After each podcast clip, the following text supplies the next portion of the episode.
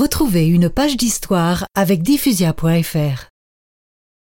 En mars 1767, mois voué à la guerre, les soldats birmans s'apprêtent à déferler sur Ayutthaya quand leur général meurt d'une forte angine.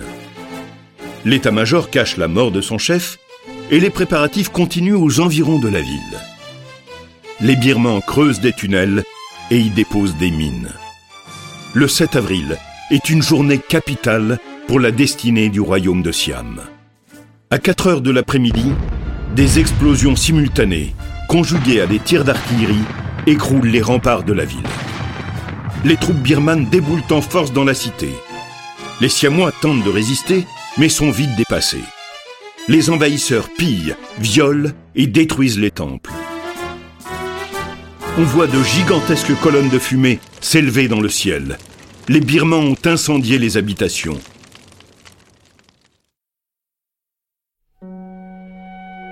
La famille royale fuit la ville et le roi meurt de faim dix jours plus tard sur les chemins de l'exil. La lignée royale d'Ayutthaya s'éteint.